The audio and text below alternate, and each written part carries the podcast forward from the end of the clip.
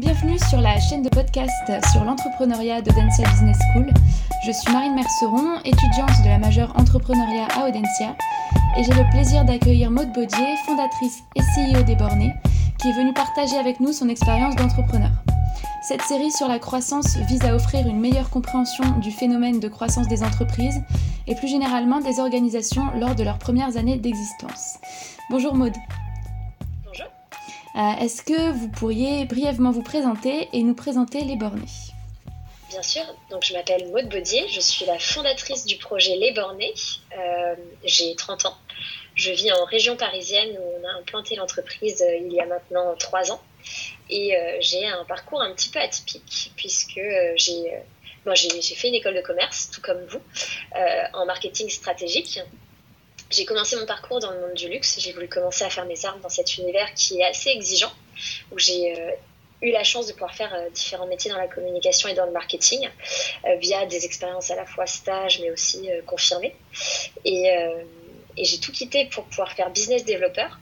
J'avais envie à cette époque de connaître un petit peu plus les fonctions commerciales et, aussi de découvrir l'univers de la startup qui me plaisait beaucoup.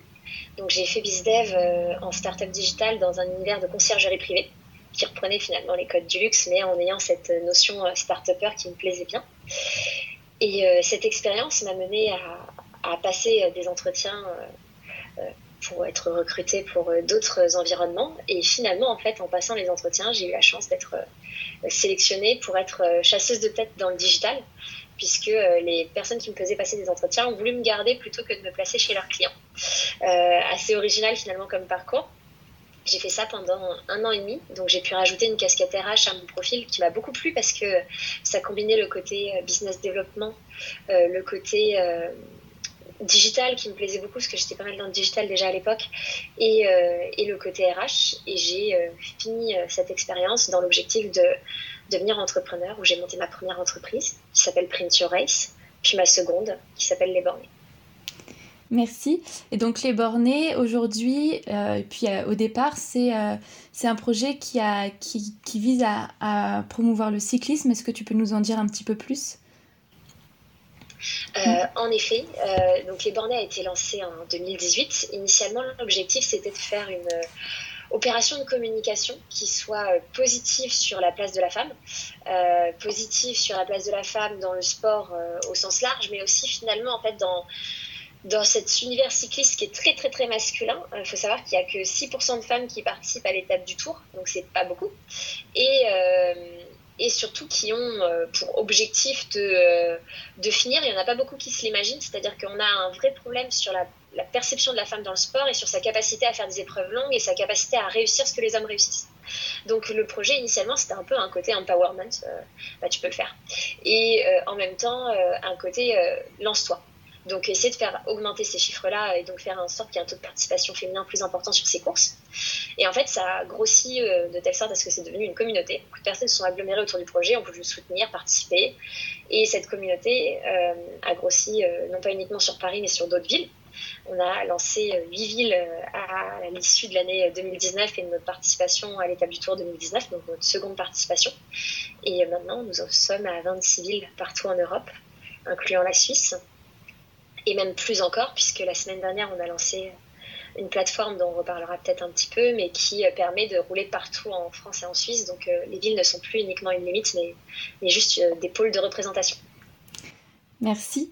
Euh, Est-ce que euh, vous pourriez nous décrire un peu plus le contexte dans lequel vous avez démarré l'activité? On a parlé de, du taux de, de, féminisation du cyclisme qui était très bas. Est-ce qu'il y a d'autres projets euh, tels que les bornés qui existaient? Est-ce que, est que vous êtes seul sur, sur ce marché?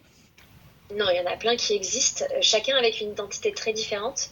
Euh, des projets 100% féminins, ce qui n'est pas notre cas. Nous, on est mixte et on inclut les hommes. Donc, on a 60% de femmes et 40% d'hommes dans la communauté. Donc, il y avait des projets 100% féminins qui répondent, je pense, à un, à autre, un autre type de population. Des femmes qui veulent rouler entre femmes, qui veulent surtout pas d'hommes. Euh, nous, on est plutôt sur une population qui aime bien l'inclusion. Donc on est sur un une autre tranche. Euh, il y avait aussi des projets qui avaient pour but de légitimer, légitimiser euh, la place de la femme dans l'univers professionnel. Puisque euh, jusqu'à encore l'année dernière, les cyclistes féminines pro n'étaient pas considérées comme pro. Elles avaient une licence amateur Et donc leur projet avait pour but de faire en sorte qu'elles soient reconnues, mais aussi qu'elles aient accès à des compétitions euh, majeures comme le Tour de France. Et donc ces projets-là étaient plutôt sur un axe pro, là où nous on se positionne plutôt sur de l'amateur. Après, chaque fédération a mis en place des projets, et donc la fédération de cyclisme également, dans l'objectif de mettre plus de femmes sur des vélos, euh, plus ou moins avec succès selon les sports. Euh, donc il existe des choses maintenant sous notre composante à nous, c'est-à-dire mixte, digital, euh, sans limite géographique. Euh, donc on inclut aussi des territoires européens et pas uniquement français. Et avec une composante technologique assez forte, ce sur quoi on a travaillé cette année et qu'on a lancé la semaine dernière. Euh, et avec en plus de ça une volonté d'inclusion qui soit pas uniquement sur le genre. On est un peu novateur et on l'est toujours actuellement trois ans après. Ok, très bien.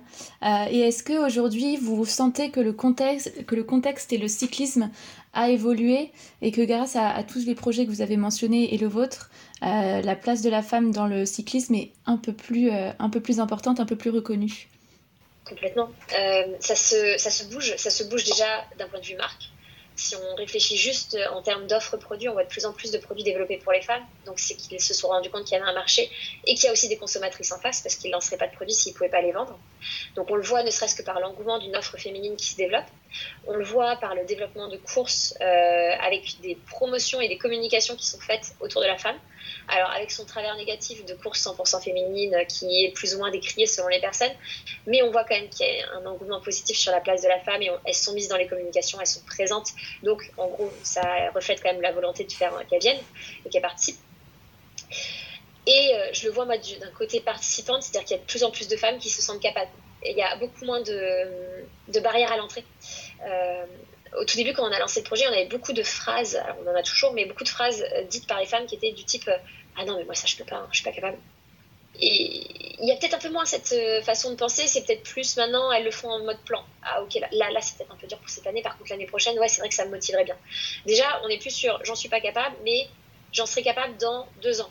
Elles se mettent déjà un peu plus des échelons et des objectifs, et c'est là où je vois vraiment un changement de mentalité, c'est qu'on est plus sur une incapacité, on est sur une capacité avec un plan c'est déjà beaucoup mieux. Super. Euh, on va maintenant euh, rentrer un peu plus dans le vif du sujet en parlant de croissance. Euh, depuis sa création, Les Bornés est un projet qui a beaucoup grandi. Est-ce que vous pouvez nous parler des principales évolutions qu'a connues votre entreprise et qui ont mené donc à sa croissance? Alors, déjà, la première évolution, à mon sens, c'est qu'on est passé d'un projet local, parisien, un projet national et ensuite européen, puisque, bah, comme je le disais, on a, développé notre présence dans plusieurs villes. Et on l'a développé non pas uniquement en France, mais en Suisse aussi. Et on est en train de faire en sorte de travailler d'autres pays francophones frontaliers. Et à terme, peut-être anglophones, mais, mais pas que. Euh, donc ça, c'est un vrai gros levier de croissance, parce qu'en fait, l'expansion territoriale, c'est ce qui permet aussi d'aller chercher de nouveaux, de nouveaux consommateurs, de nouveaux clients et de nouvelles personnes qui vont euh, souscrire à notre solution.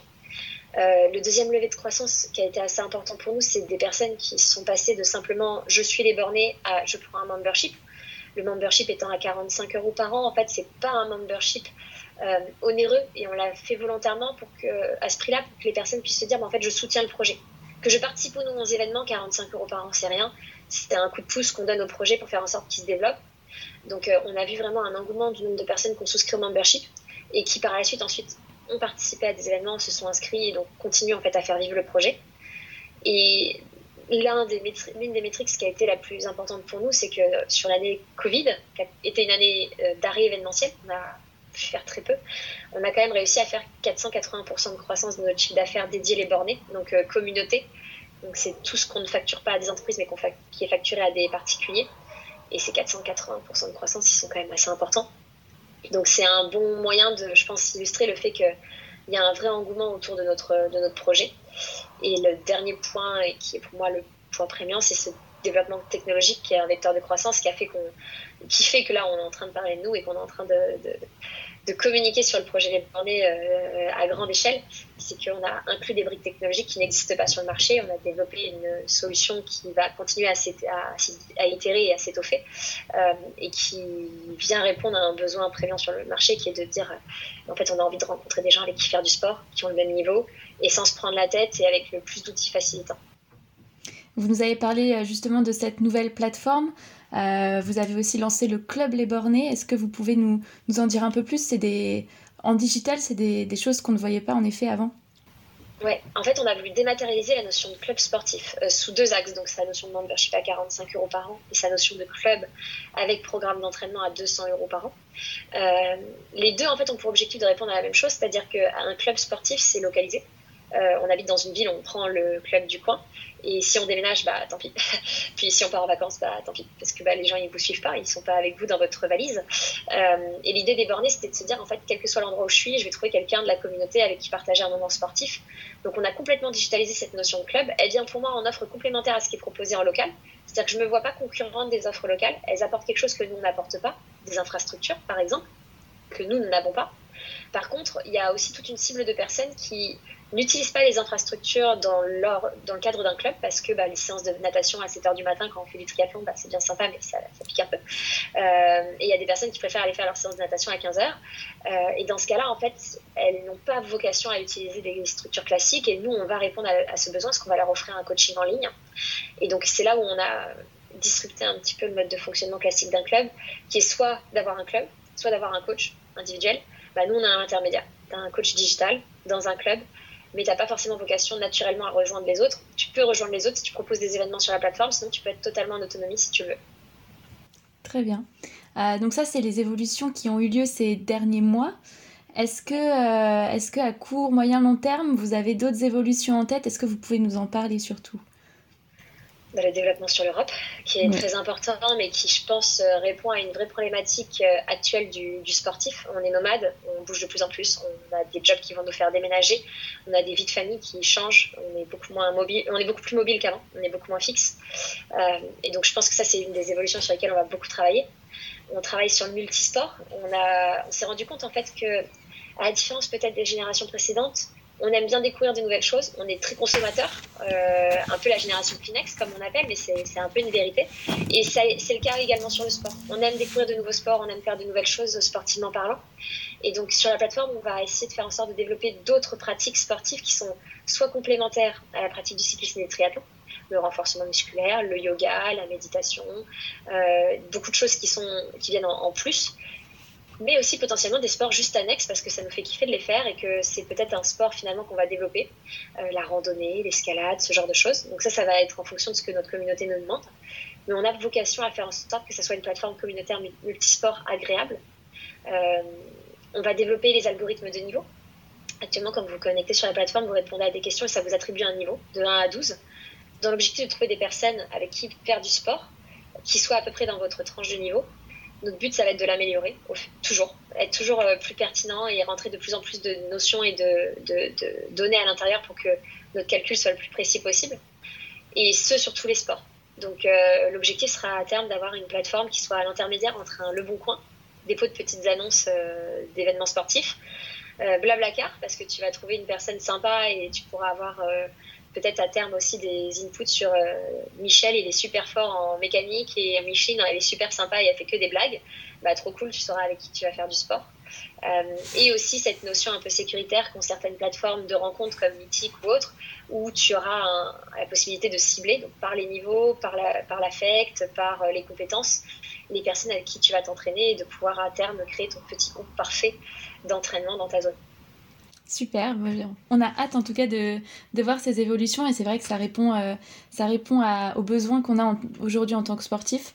Euh, euh, au cours de, enfin fur et à mesure que le, projet a grandi, j'imagine qu'il y a eu des, des, changements au sein de la structure, qu'au niveau des ressources humaines, les bornés ont grandi aussi.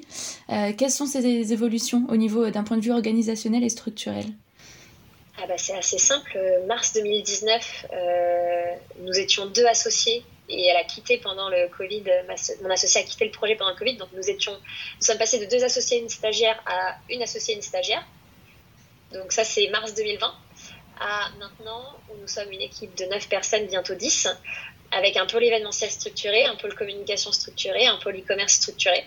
Euh, alors beaucoup de jeunes parce que je mise sur des contrats aidés pour l'instant pour pouvoir financer ces recrutements grâce aux aides de l'État. Mais, euh, on passe quand même de, de 2 à, à 9, ce qui est plutôt pas mal, en l'espace d'un an et demi. En effet, et, ça accompagne bien donc les, évolutions qui ont été quand même assez, assez importantes pour les bornés en, finalement peu de temps, puisque ça fait trois ans que, que, le projet est né. Des évolutions, oui, donc on le disait, qui, correspondent un peu à l'évolution du cyclisme euh, et on peut dire peut-être du triathlon aussi en France. Le parcours du Tour de France 2022 euh, et son pendant féminin ont été euh, révélés le, 14 octobre dernier. et Marion Rousse a été donc nommée directrice de ce tour féminin. on ne peut pas s'empêcher de se demander quelles vont être les conséquences de cette évolution du cyclisme féminin sur le cyclisme en général, mais aussi sur le projet des bornés. Est-ce que vous pouvez nous, nous dire un peu ce que ça peut avoir comme conséquence sur votre projet c'est une excellente question. Moi, j'espère des conséquences positives, c'est-à-dire euh, à la fois. En fait, je vois, trois sujets. Je vois le côté professionnel, c'est-à-dire à la fois créer des vocations, puisqu'on a dans notre entourage beaucoup de, mamans qui sont euh, membres les bornés, qui ont des petites filles, et peut-être qu'elles vont les mettre sur des vélos. Elles vont leur faire faire ce sport plutôt qu'un sport euh, autre comme la danse, l'équitation, l'escalade, je ne sais pas. Et donc avoir des vocations pour avoir des futurs cyclistes pro. Donc euh, c'est déjà, moi le premier truc qui me vient en tête, c'est de me dire qu'on va peut-être créer une génération enfin de cyclistes professionnels qui auront un vrai environnement positif pour s'entraîner, euh, évoluer et, devenir cyclistes euh, dans les allez, 10 prochaines années, parce qu'il faut le temps de les former. le deuxième point, c'est qu'on va médiatiser un sport qui n'a pas été médiatisé pendant des années, parce que le dernier Tour de France, il date de 83, si je ne dis pas de bêtises. et donc pendant des années, on n'a pas vu de femmes sur des vélos à la télé grand public on a vu que des hommes. Et ça, si on parle juste d'un point de vue euh, perception, communication, ça va donner peut-être l'envie à des femmes juste de se dire, bah, en fait, je peux aussi faire du vélo. C'est aussi un sport pour moi. C'est pas juste un sport de bonhomme. Euh, et donc j'espère que ça va avoir un impact sur des personnes totalement euh, lambda, amatrices, mais qui pourraient se dire que c'est un sport pour elles et que nous, on les verra arriver après dans la communauté pour s'entraîner parce qu'elles auront l'espace d'expression tel qu'on l'a construit, c'est-à-dire bienveillant, accueillant, et que ça va leur donner des vocations et, les aider peut-être à se lancer, qu'elles ne verraient pas forcément ça uniquement comme un sport dur. Et le troisième point qui est assez important, c'est que plus on a des preuves médiatisées, euh, plus on a de, compétitions comme le Tour de France, plus on a de budget qui va se mettre dans ce sport-là. Donc euh, on aura une économie positive avec des marques qui vont s'enclencher, avec une offre qui va se créer. Et donc en fait, de toute façon, c'est du vertueux le positif attire le positif. Moi, je, fonctionne comme ça, je, pense comme ça. Donc, plus on va créer de choses positives, plus on va avoir un environnement médiatisé, plus on va avoir de cyclistes professionnels, plus on va avoir de cyclistes amateurs féminines. Je pense plus euh, cette économie, elle va être positive à la fois pour les bornés, donc pour nous, mais pas que en fait, même pour les marques de vélo, pour les marques de tenue, pour d'autres groupes de vélo, pour les clubs euh, amateurs ou professionnels. je pense que c'est, on va tous s'aider finalement à faire grossir un petit peu cette économie. Et, et, là, on parle d'un point de vue purement business si je me mets un peu dans le côté social, euh, je pense que le vélo est un super sport euh, parce que c'est autoporté. Et je pense qu'avec le taux d'obésité qui est quand même, je crois, 20% chez les adolescents à date, euh, donc qui est quand même assez alarmant, si on arrive à les mettre sur des vélos, si on arrive à leur faire faire du sport, si on arrive à faire reprendre goût aux Français à faire du sport, les bénéfices, ne seront pas uniquement économiques. le côté vertueux, il ira sur la santé, il ira sur le bien-être mental, il ira sur plein de choses. Et, je pense qu'en fait, finalement, c'est un point positif pour tout. En effet, en tout cas, on attend de voir ces, ces belles conséquences euh, sur le sport français, sur le cyclisme, et puis pour les bornés aussi.